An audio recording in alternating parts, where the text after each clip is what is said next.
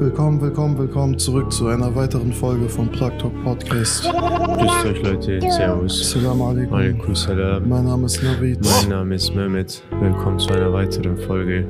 Ja, willkommen zu einer, ähm, also das ist eine sehr, sehr schwierige Folge heute. Es ist ein sehr trauriger Anlass. Also wirklich ein sehr bewegender, egal wie oft man sich damit beschäftigt, es, es nimmt einen emotional jedes Mal mit. Ja. Kennst du das? Es gibt so schwierige Themen, darüber kann man trotzdem irgendwie noch reden. Ja, Ähm, vielleicht sogar manchmal mehr, auch von den Emotionen geleitet. Und es gibt so Themen, so da, da hast du so einen Knoten im Hals. So, Richtig, du, ja. du weißt gar nicht so, wie du darüber am besten reden sollst. Äh, und genau so ein Thema haben wir heute. genau das Thema ist, ähm, wir reden heute über Srebrenica. Am 25. Jahrestag. Genau, der 11. Juli ist der 25. Jahrestag ähm, von diesem Völkermord, von diesem Genozid, ähm, der mitten in Europa stattgefunden hat. Man spricht vom größten Massaker Seit dem Zweiten seit dem Weltkrieg. Zweiten Weltkrieg. Und äh, Betonung werdet ihr in dieser Folge immer wieder merken, die Betonung liegt mitten in Europa. Und ähm, warum das auch mich immer emotional so mitnimmt, wenn, man, wenn ich mich damit irgendwie beschäftige, ist auch, weil wir hatten das Bosnien, Srebrenica, das ist einfach nur eine Busfahrt entfernt. Also man kann hier in den Bus, Reisebus einsteigen und man ist am selben Tag, am selben Nachmittag, wirklich wenn du morgens losfährst, bist du zum Teil noch, Gegen abends bist du Bist dann du dort maximal 15, 16 Stunden. Wir sind ja mit dem Bus gefahren. genau, Wenn du gut durchkommst, bist du unter, bist du knapp bei 15 Stunden bist du dort mit Und dem dann- Bus. Und wenn man, also wir werden jetzt die Tat nicht im Detail, weil das wird, würde der, der Tat selber auch nicht gerecht werden, dem Ereignis selbst nicht gerecht werden. Wir werden aber ähm, Dokus verlinken. Aber wenn du dir überlegst, dass diese Menschen auf sich alleine gelassen worden sind, hilflos, und man versucht hat, einen Genozid an sie zu verüben, und wenn wir gerade den Fakt noch genannt haben, dass es eben nur eine Busfahrt entfernt ist, fragt man, fragt man sich, Europa, wo warst du? Ein 8000 Menschen grob. 8000 Menschen wurden getötet, wurden ermordet. Es werden immer wieder neue Massengräber identifiziert. Es tauchen, es werden immer wieder neue Personen identifiziert, die an diesem Tag ermordet worden sind. Richtig, Und- also ich habe hier das hier noch einem offen. Allein letztes Jahr, also 2019, ähm, wurden weitere 33 Opfer beerdigt. Und ihr müsst euch überlegen, weil wir haben bosnische Freunde, wir haben Freunde aus Bosnien, wir haben Freunde aus Sanjak, wir haben Freunde aus der Nähe von Srebrenica. Und äh, die erzählen mir, dass man eben in der Familie einfach auf diesen Anruf wartet, dass jemand, der vermisst, als vermisst gilt, wo du einfach dir sicher bist, dass er tot ist, aber die Gewissheit nicht hast. Und wenn du ein liebender Mensch bist, dann klammerst du dich an diesen letzten Funken Hoffnung, dass vielleicht dieser Mann der Familie, weil es waren ja die meistens, waren es ja die Männer und die Söhne der Familien, weil man eben versucht hat, die Muslime, die Bosniaken auszurotten, äh, zu vernichten, die totale Vernichtung dieser äh, Personengruppe, hofft man, dass vielleicht dieser Mensch in seiner schwachen Form damals irgendwie es geschafft hat, im Wald zu fliehen und diesen ähm, grauenhaften äh, Mördern zu entkommen. Und ähm, du musst dir überlegen, wie belastend das innerhalb der Familie sein muss, wenn du mit diesem Kapitel, weil wir wissen, eine Janaza, eine vernünftige Janaza hat seinen spirituellen Sinn, damit man eben weiß, worauf man, wo man, woran man ist. Du weißt, du kannst jetzt Khatem machen, du weißt, du kannst 40 Tage trauern, du weißt, du kannst Koranlesungen, du kannst äh, Brunnen für ihn bauen, du kannst etwas machen für den Verstorbenen. Und du weißt, du kannst ihn auch besuchen und deine Trauer auch dort ähm, zum Teil Ausdruck ge- zum, äh, zum Ausdruck bringen. Und jetzt musst du mal überlegen, das sind 33 Opfer, das sind keine kleinen Zahlen. Das sind über 8000 Menschen, die getötet worden sind. Und 33 Familien werden kontaktiert und wir wissen, dass diese bosnischen Familien, Bosniaken, Menschen aus Srebrenica, dass die international verteilt sind. Also ich habe bosnische Freunde, dessen Familienangehörigen, genau wie bei Afghanen und bei jedem anderen Kriegsland auch, Amerika, England, irgendwo auf der Welt verteilt, fliegen dann an diesen Ort und machen dann ihre Janessa und retraumatisiert dann wieder ein. Du bist wieder konfrontiert mit dieser, mit diesem Mord. Es ist, es ist ja auch so frisch, dass du es ja gar nicht abschließen kannst. Überhaupt nicht. Weil allein wenn du, wenn du guckst, dass der, dass der Führer, dass der Anführer der Armee, Ra- Ratko Mladic, erst vor drei Jahren, Mhm. erst vor drei Jahren zu lebenslanger Haft verurteilt worden ist, siehst du, wie, es passiert ja an jedem, bis, zu, bis zum nächsten Jahrestag passiert ja schon wieder so Mhm. viel. Es ist ja nicht so wie, wie in den Geschichts- also im Geschichtsunterricht, wo du dann ein Thema behandelst, was schon abgeschlossen ist, also da passiert nichts mehr. Ist ja nicht so. Es ist ja wirklich so, dass einfach jedes Jahr neue, neue Erkenntnisse, neue Details und so weiter ans Tageslicht geraten, neu identifizierte Ermordete, dass es so frisch ist und du, und du wirst immer wieder retraumatisiert. Absolut. Schau mal, wir waren ja an diesen Orten, wir haben diese Orte besu- besucht, selbst als Nicht-Betroffener, sage ich jetzt mal, du, du kommst da nicht raus. Du, also das ist so, die ganze Gegend ist ein, ist ein, wie soll ich das sagen? Wie, wie, was Also das es ist eine Gedenkstätte. Es ist eine Gedenkstätte. Und, äh, in die- welches Eck du guckst. Und es ist so wichtig, weil ihr, ihr seid jetzt als, ich meine, was hat, was hat dich motiviert, als junger türkischer Muslim jetzt diese Gedenkstätte zu besuchen? Schau mal, ich muss auch ehrlich sagen, ähm, man hat das nie beigebracht bekommen. Man hat das nicht gelernt. Wenn du, wenn du kein, kein Bosniake bist, also wenn du nicht betroffen davon warst oder bist, dann hast du das sehr spät vielleicht mitbekommen. Muss ich ehrlich zugeben. Also ich habe das erst vor ein paar Jahren, als ich mit einer Gruppe, mit dem Bus, mit einer Moscheegruppe nach Bosnien gefahren bin, habe ich diese habe ich von diesem Völkermord erst gelernt. Und es war sehr traurig, dass ich das so spät erst gelernt habe. Ja, weil das muss jeder kennen, das muss jeder wissen. Das ist zum einen, also vielleicht ein Punkt, weil du hast gerade gesagt, wie hast du das gelernt? Bei, bei, bei mir war das tatsächlich so, wir waren ja im Asylheim, Mitte der 90er waren wir, haben wir, wir haben ja, Anfang der 90er sind wir in Asylheim gekommen und damals war es nochmal anders, wir haben sechs, sieben Jahre im Asylheim verbracht. Und als wir kurz vorm Ende waren, also Mitte der 90er, und äh, endlich eine eigene Wohnung bekommen haben und so weiter, sind ganz viele bosnische Familien gekommen. Da sind ganz viele Familien aus dem Balkan gekommen und für uns war das total, weil du weißt, wie das, im, also im Asylheim, da gibt's äh, arabische, afghanische, alles gibt's an Muslimen. Eritrea gab es. Es gab alles und wir haben alle zusammen versucht, irgendwie einander zu helfen und auf einmal kommen weiße Muslime.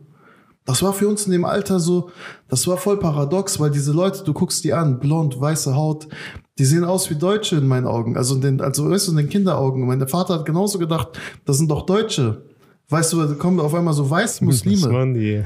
Ist echt so. Und dann erzählen die von ihrer Geschichte. Und dann denkst du dir, boah, das ist so.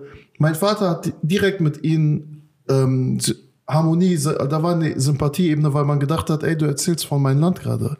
Kriegsereignis. Wir sind beide Opfer von, äh, von Kriegsgewalt. Und du musst dir so überlegen, die Gedenkstätte, und ich finde das so schön, dass die Muslime unserer Generation angefangen haben, wirklich, dass es wie so eine Pilgerreise geworden ist, dahin zu reisen, darauf aufmerksam zu machen, dieser Gedenkstätte äh, Bedeutung zu geben, weil es gibt viele Menschen in diesem Gebiet, die gegen diese Gedenkstätte sind. Ja. Schau mal, ganz kurz will ich nur was hinzufügen. Alle, die solche, ähm, so eine Reise in Anspruch nehmen, klar, Sarajevo und auch die Umgebung sind wunderschöne Orte, aber geht dort bitte bewusst hin. Macht diese Reise bewusst, um, um dieses Land zu verstehen, um zu verstehen, was dort passiert ist, was dort immer noch passiert, warum das Land sich nicht entwickeln kann, ähm, was, wie, warum noch so traumatisierte Menschen dort leben. Und es sind herzensliebe Menschen. Also ich habe mich echt total wohlgefühlt dort. Es hat wirklich sehr, äh, war sehr schön dort zu sein. Aber diese Reisen sollten bewusst gemacht werden. Warum mache ich das und was nehme ich damit? Nicht nur Sightseeing, Touri, paar schöne auf der Mostarbrücke, paar Genau. Bilder schießen und das Keine. Instagram-Reise, sondern Genau. wirklich eine tiefgehendere Bedeutung dahinter. Weil ihr müsst euch überlegen, also ich habe hier einen Artikel, den werde ich auch einblenden, Schweineteile auf Srebrenica Gedenkstätte geworfen. Denkst du dir, Bruder, das ist, also es ist schlimm genug, dass diese Menschen ihre Toten nicht waschen konnten, weil sie so entstellt waren, weil man sie wirklich im Labor identifizieren musste, damit man weiß, wer wer ist, weil man eben nach 20 Jahren einen ausbuddelt, im Wald Knochenreste findet und dann nicht weiß, wer es ist. Es ist schlimm genug, dass man eben nicht mit Würde sich von diesen Menschen verabschieden konnte, sie nicht mit Würde be äh, begraben konnte und dann kommt irgendeine Gruppe und wirft Schweine, äh, Reste, Schweineteile auf die Gräber, nur weil man ein, mit einem Hass, und das ist auch diese Opfer, die das machen, sind mit einem Hass groß geworden, mit dem Feindbild auch Islam, Feindbild der bösen Bosniaken, der muslimischen Bosniaken, die uns unser Land kaputt machen wollen, die uns alles wegnehmen wollen. Und man findet schockierenderweise heute noch ich muss leider das Kind auch beim Namen nennen. Fühlt euch nicht angegriffen, liebe Serben. Es gibt äh, natürlich in jeder Gruppe so und so Menschen, aber es gibt immer noch serbische Politiker, die dieses äh, Genozid, diesen Genozid verleugnen. Die leugnen ihn einfach offen, weil die sich nicht mit ihren eigenen Schandtaten befassen wollen, weil es gibt die Täter und es gibt auch die, die zuschauen. Und ich habe jetzt dieses Zitat nicht. Ähm, wo ein ganz berühmter Bosniaker gesagt hat, ich werde mich an das Schweigen der, Verbi der Freund, der sogenannten Freunde erinnern. Mhm. Nicht, an, nicht nur an die Tat, sondern auch an das, an das Schweigen der anderen.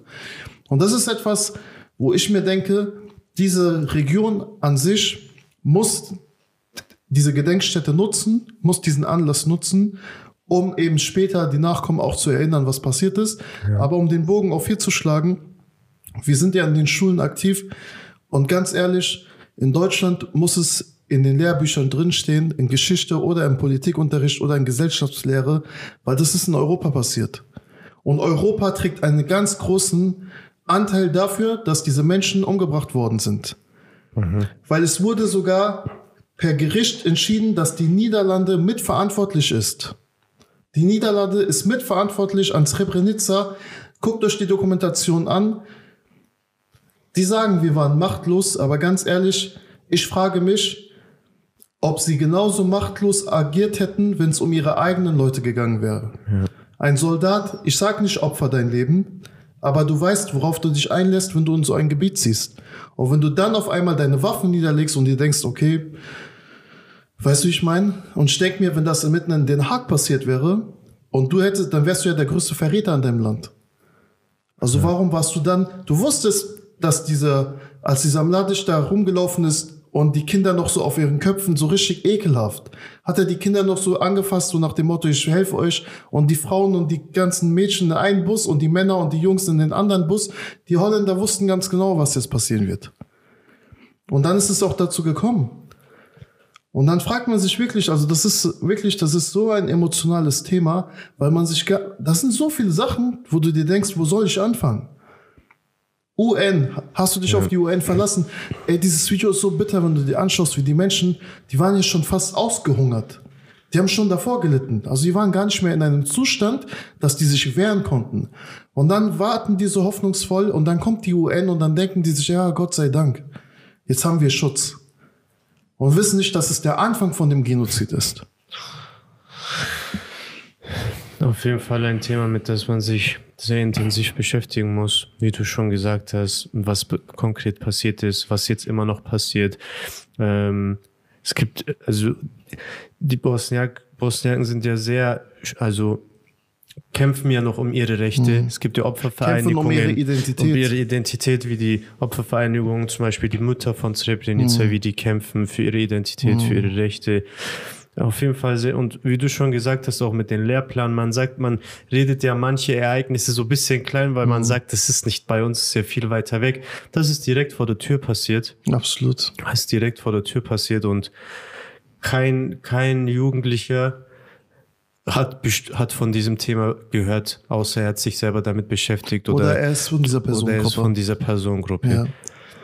Und ich, ich weiß noch bei mir, also ich hatte in meiner Klasse im Abi-Jahrgang hatte ich einen Serben und eine äh, Bosniakin und die haben sich immer gestritten. Die, das Thema war richtig. Wir, wir, haben, wir waren halt jung. Wir haben uns gedacht, warum streitet ihr euch die ganze Zeit so? Wir haben dann immer so Witze gemacht, ey, hört doch auf, ihr seid doch eh beides gleich und dies und das. Wir hatten halt keine Ahnung von der Geschichte, weißt du, ich meine, und mit 16 Jahren so bist du auch noch ein bisschen ignoranter als heute.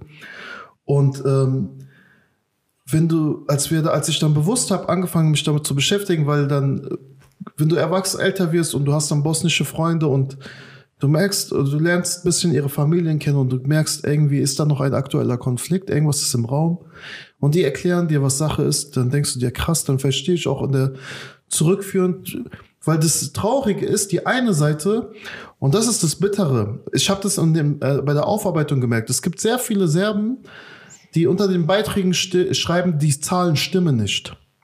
Dieses Phänomen kennen wir auch von ähm, Holocaust-Leugnern. Muss man einfach das Kind beim Namen wieder nennen.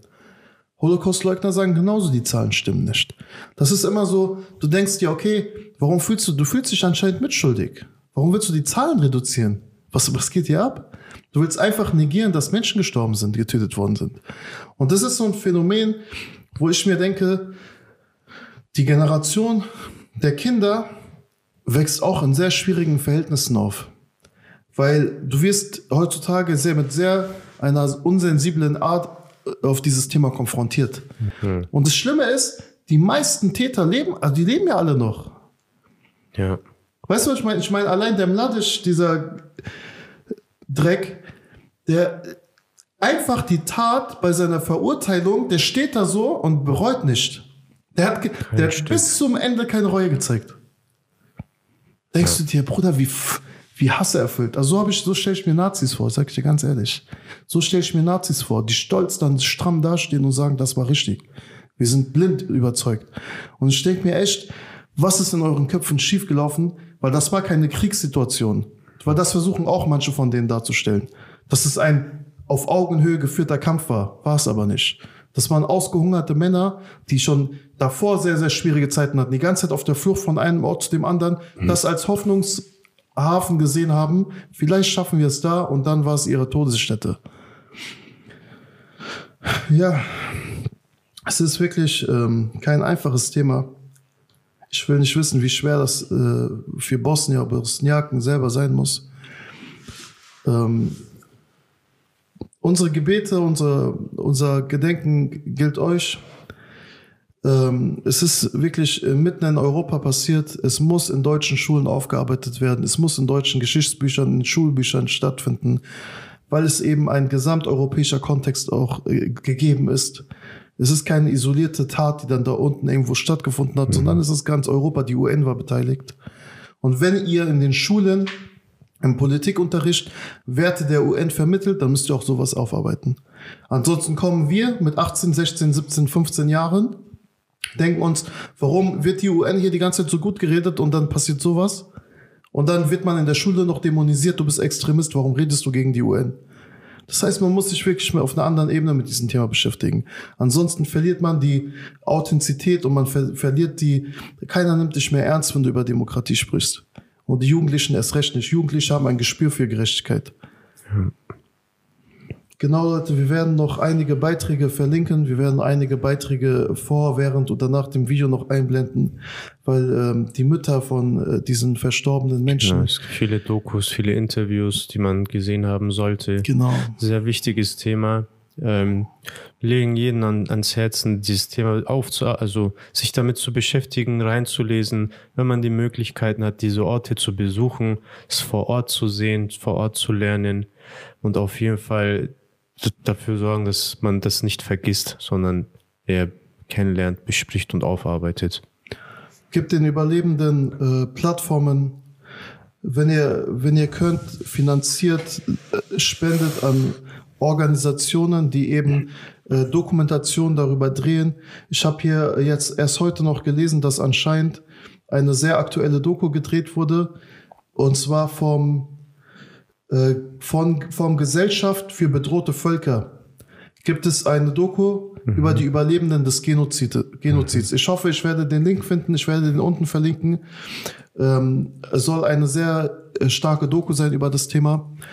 Und äh, geht auf deren äh, Plattformen und finanziert sie.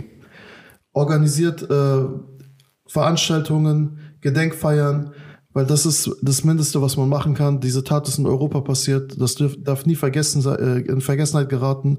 Und es ist keine Kleinigkeit. Ein Genozid. Ja, Leute, vielen Dank fürs Zuhören. Wir beenden hiermit diese Folge. Genau.